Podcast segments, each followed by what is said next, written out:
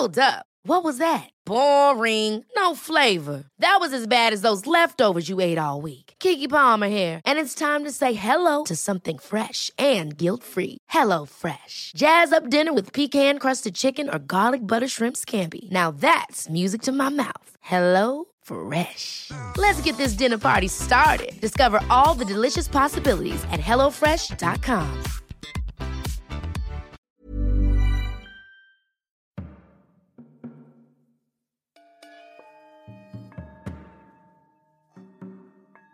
Paranormale Verbrechen. Der Podcast über paranormale Ereignisse, gruselige Geschichten und urbane Legenden. Wahrheit oder Fiktion? Traum oder Realität? Märchen oder Albtraum? Wer weiß das schon so genau? Ich bin Alex und ich möchte dir etwas erzählen.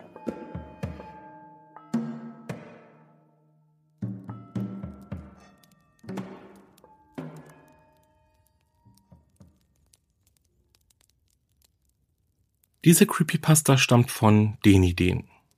Den Link zur originalen Creepypasta findet ihr in meiner Folgenbeschreibung. 4. Mai 1989 in meiner Heimatstadt Cuba, Nordschottland. Ein sechs Jahre alter Junge namens Connor Dougherty wurde durch seine Mutter Joan als vermisst gemeldet. Sie berichtet, dass ihr Sohn am Morgen vor seinem Verschwinden sehr sensibel und oft den Tränen nahe war. Sie nahm es als einen zufälligen emotionalen Ausbruch eines Sechsjährigen, dem keine weitere Beachtung zu schenken ist. Doch irgendwann, nachts, lief er von zu Hause fort, ohne jedwede Spur zu hinterlassen. Detektive wurden eingeschaltet, um nach ihm zu fahnden und mögliche DNA-Spuren zu sichern. Menschen wurden befragt, um eine Entführung zu bestätigen, doch man fand keine Hinweise darauf.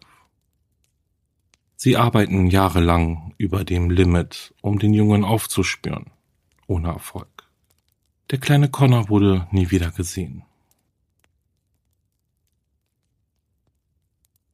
Vier Jahre später, am 12. April 1993, die neun Jahre alte Amy Mackenzie spielte in ihrem Garten, als sie verschwand.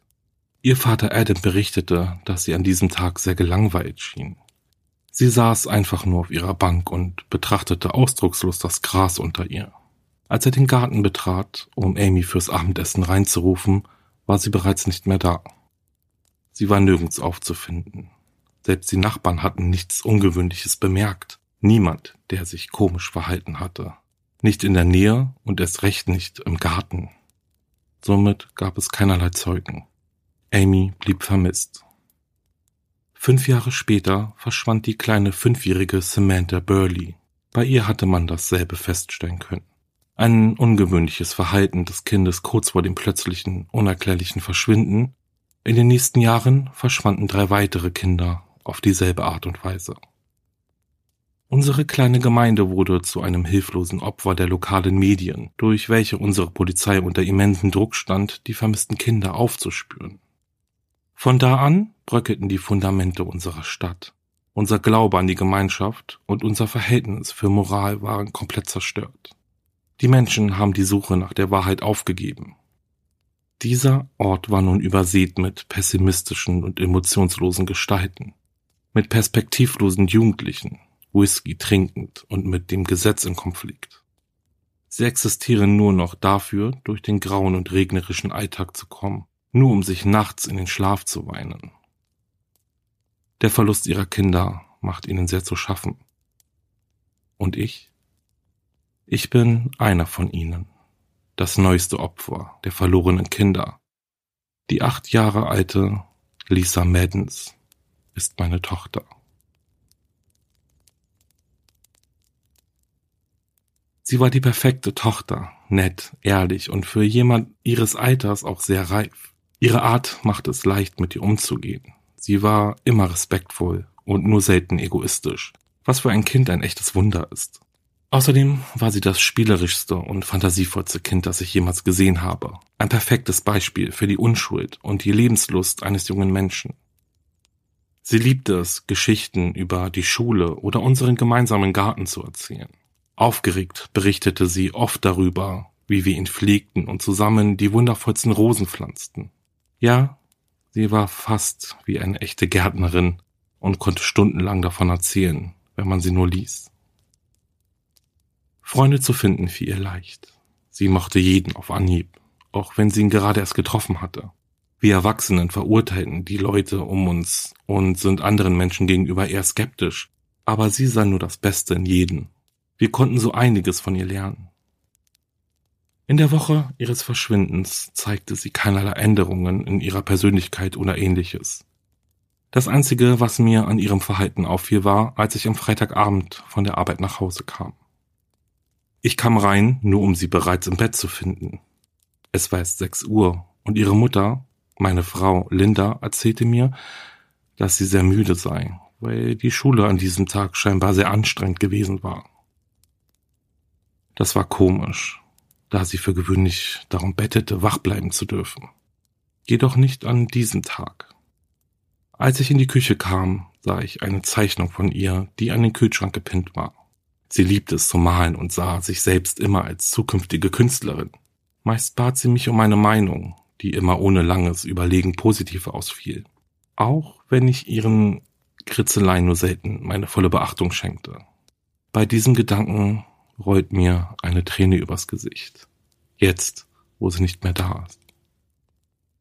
Doch irgendwie erlangte diese Zeichnung meine Aufmerksamkeit. Es war nicht gerade eine typische Kinderzeichnung eine gespreizte Hand, die über das gesamte Papier hinweg gezeichnet war. Mir entging nicht, dass die Finger viel länger und gekrümmter aussahen als die einer normalen Person. Aber es war auch nur das Gekritze einer Achtjährigen. Also erwartete ich auch keine künstlerische Genauigkeit. Aber was mich grübeln ließ, war die Farbe der Hand. Dunkel, schwarz und einfarbig. Das komplette Gegenteil zu den farbenfrohen Regenbögen, die sie normalerweise zeichnete. Ich ließ meinen Blick durch die Küche wandern, und als ich aus dem Fenster sah, erkannte ich zu meinem Bedauern, dass unsere Rosen zu verwelken begannen. Einige waren bereits tot. Ihre Farben schienen wie verwaschen, etwas, das ich nur ungern Lisa erzählen wollte. In dieser Nacht verbrachten Linda und ich die Zeit damit, Wiederholungen von alten Game-Shows zu sehen, die wir aus unserer Kindheit kannten. Wir tranken etwas Wein und lachten über die verrückten 90er Jahre Frisuren. Ich weiß, die meisten würden einen solchen Freitagabend als langweilig und banal bezeichnen, aber wir waren glücklich. In dieser Nacht lagen wir Arm in Arm, leerten die letzte Flasche des guten Roten und schliefen gemeinsam auf der Couch ein. Einige Stunden später erwachte ich mitten in der Nacht, aufgeschreckt durch den heftigen Regen, der gegen die Fensterscheibe hämmerte. Der Alkohol hatte so seine Wirkung, besonders auf meine Blase, also eilte ich ins Bad und erledigte mein Geschäft. Nachdem ich mich erleichtert hatte, beschloss ich nach Lisa zu sehen. Nach all dem schlief sie nun schon eine ganze Weile. Ich öffnete ihre Tür einen Spalt weit und erkannte, dass ihr Zimmer vollkommen leer war. In diesem Moment wurde mir speiübel. Ich versuchte zu verstehen, was vor sich ging, jeden Gedanken an ein Verschwinden zu verdrängen.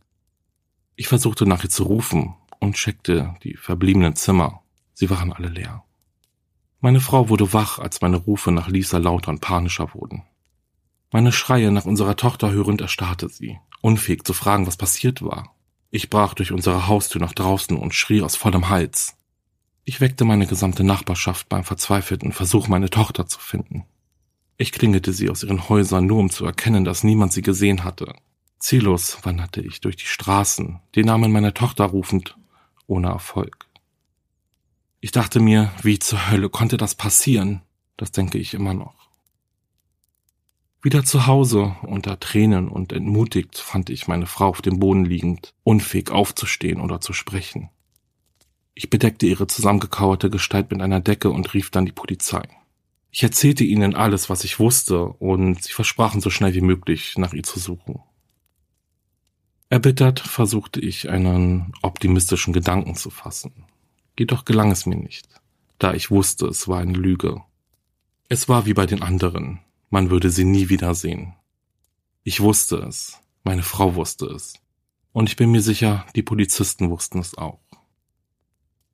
Trotzdem würden wir es niemals aussprechen oder es uns selbst eingestehen. Den Rest dieser Nacht verbrachte ich mit meiner Frau im Arm. Wir weinten gemeinsam die Nacht hindurch. Keine Tränen um eine vermisste, sondern eine verlorene Tochter. Die Untersuchungen der Polizei verliefen wie erwartet. Keine Spuren oder Hinweise, wie üblich. Die Stadt fand sich einmal mehr dem Druck der Medien ausgesetzt, während jeder an den Schrecken erinnert wurde, der uns seit über 20 Jahren heimsucht. Als ob das nicht schon genug wäre, geriet meine Beziehung zu meiner Frau stark ins Wanken. Sie wurde zunehmend melancholischer und begann sich dem Alkohol zuzuwenden, was oft zu sehr intensiven Spannungen zwischen uns führte. Als immer mehr Monate zwischen uns und dem Verschwinden unserer Tochter lagen, begannen meine Albträume. Albträume, die mich selbst in der Wirklichkeit noch weiter verfolgten. Zuerst hörte ich nur eigenartige Geräusche, doch dann fing ich an, grauenhafte und deformierte Bilder meiner Tochter zu sehen, die mich verfolgen und mich anbetteten, sie zu retten. Ich sah sie, wenn ich nachts aus dem Fenster schaute, wenn ich raus auf die Straße blickte, kurz bevor sie von dieser düsteren schwarzen Hand in die Schatten gezogen wird. Ich begann mich von der Außenwelt abzukoppeln, mehr als ich es ohnehin schon tat. Jedes Mal, wenn ich das Haus verließ, fühlte ich mich beobachtet und verfolgt und es wurde immer schlimmer. Ich begann roten Regen zu sehen und die Gesichter der Menschen verfärbten sich in verschlingendes Schwarz. Mein Arzt diagnostizierte mich mit paranoider Schizophrenie und meine Frau mit starken Depressionen. Lange Zeit später trennten wir uns. Wir konnten einfach nicht mehr miteinander und wie sich herausstellte, konnte meine Frau mit niemandem mehr. Sie nahm sich das Leben, kurz nach unserer Trennung. Es war ein Schock, doch tief in mir hatte ich gewusst, dass es so enden würde. Ich wäre gefolgt, wenn ich den Mut dazu gehabt hätte. Das alles ist nun vier Jahre her. Meine derzeitige Wohnsituation besteht aus einer Einzimmerwohnung. Ich war gezwungen umzuziehen, nachdem ich meine Arbeit aufgrund meiner Krankheit verloren hatte. Nun lebe ich auf Kosten des Staates und mache den ganzen Tag nichts wirklich Wichtiges, außer den Regen zu beobachten. Ganz schön anstrengend heute, sagte ich mir selbst, als ich mich auf das Bett warf, um wie so oft den ganzen Tag zu verpennen.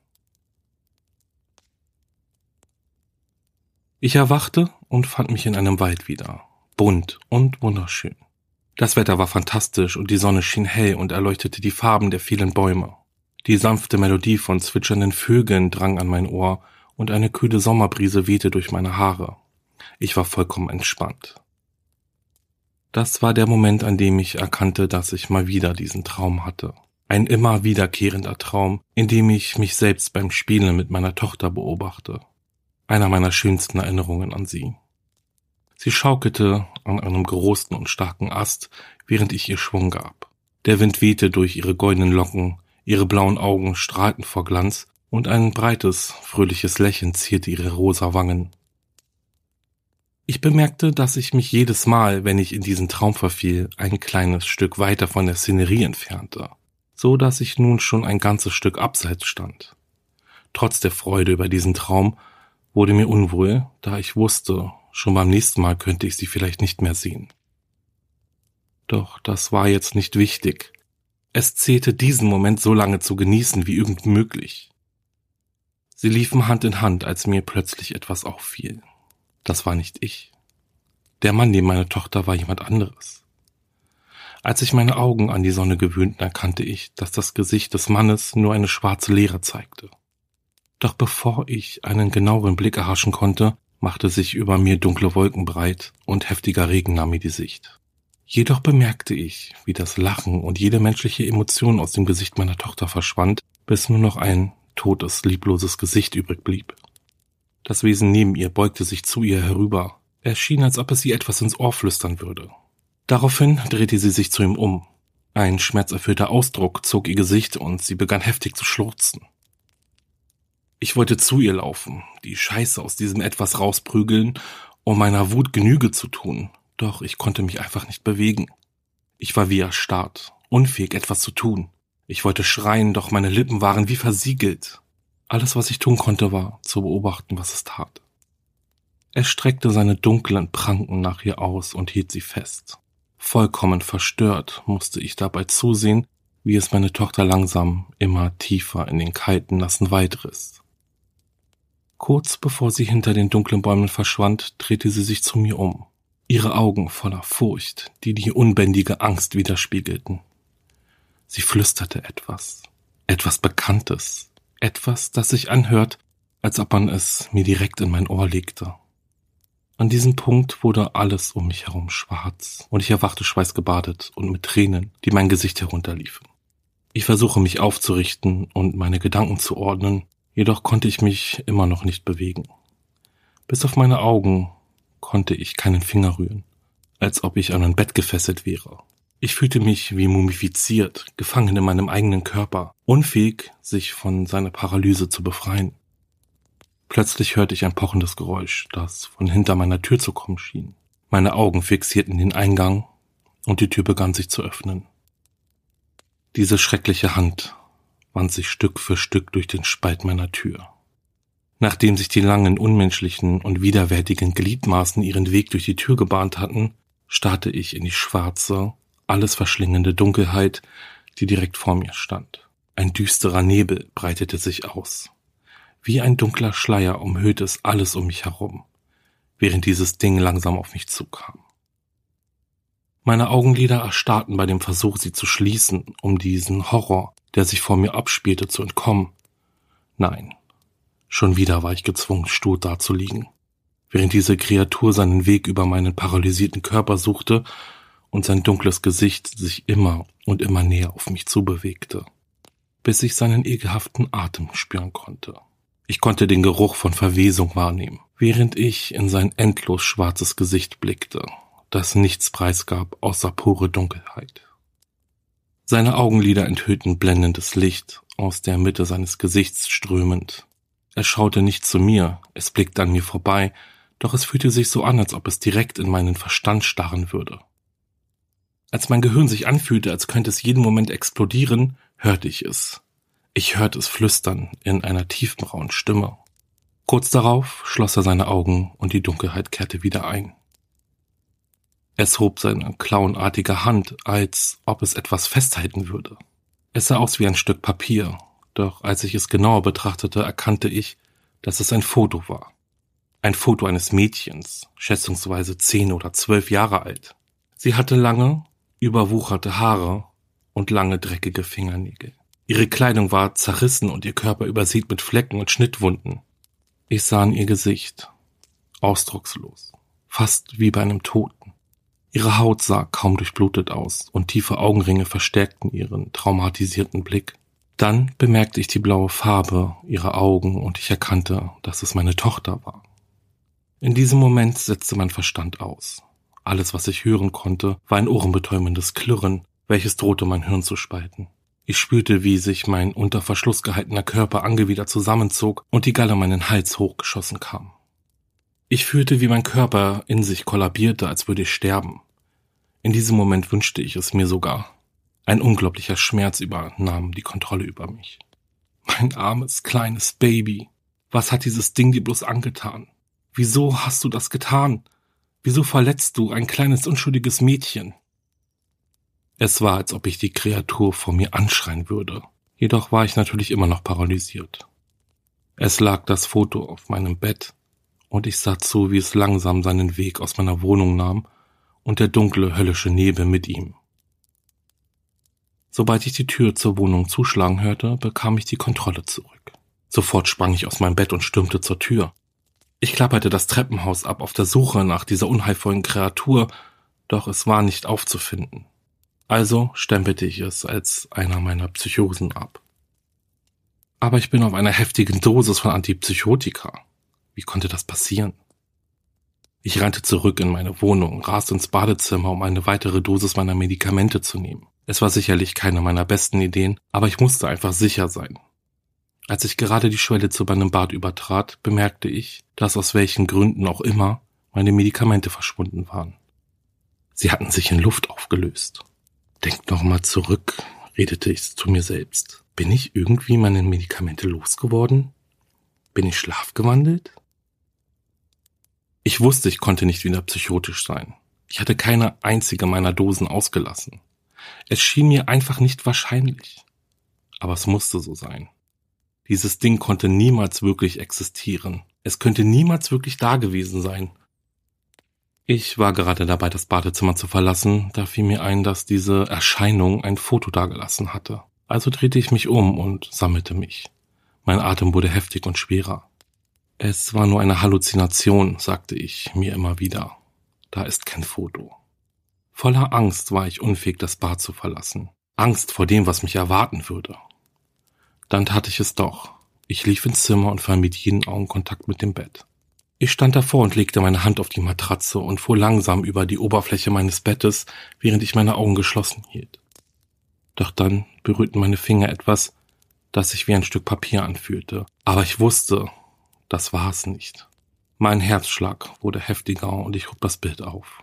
Ich öffnete meine Augen und der Anblick bestätigte meine Befürchtungen. Es war das Foto. Es war echt. Es war kein Produkt meiner Fantasie oder meiner Halluzination. Es war echt. Und das war meine Tochter. Und dieses Ding, was auch immer es war, ich wusste, es musste auch echt gewesen sein.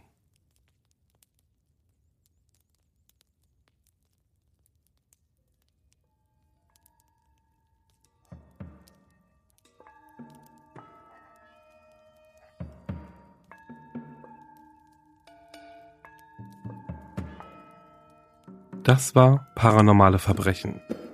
Wenn dir der Podcast gefällt, schreibe mir eine Bewertung, abonniere den Podcast und besuche meine Instagram-Seite wahre-verbrechen-podcast. Du magst True Crime Fälle? Dann hör gerne in meinen Podcast Wahre Verbrechen rein. Hast du eine paranormale Begegnung gehabt oder hast eine gruselige Geschichte zu erzählen, dann schicke mir eine E-Mail. Wir hören uns schon ganz bald wieder. Bis dahin, bleib sicher. Ciao.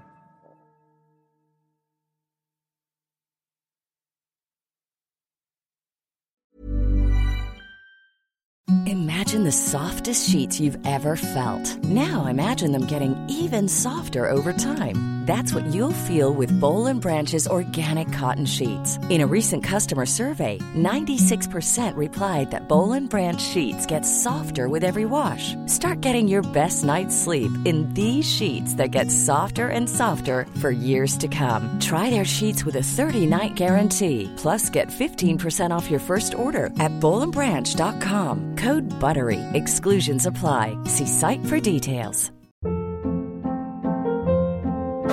Hold up. What was that? Boring. No flavor. That was as bad as those leftovers you ate all week. Kiki Palmer here, and it's time to say hello to something fresh and guilt-free. Hello Fresh. Jazz up dinner with pecan-crusted chicken or garlic butter shrimp scampi. Now that's music to my mouth. Hello Fresh. Let's get this dinner party started. Discover all the delicious possibilities at hellofresh.com.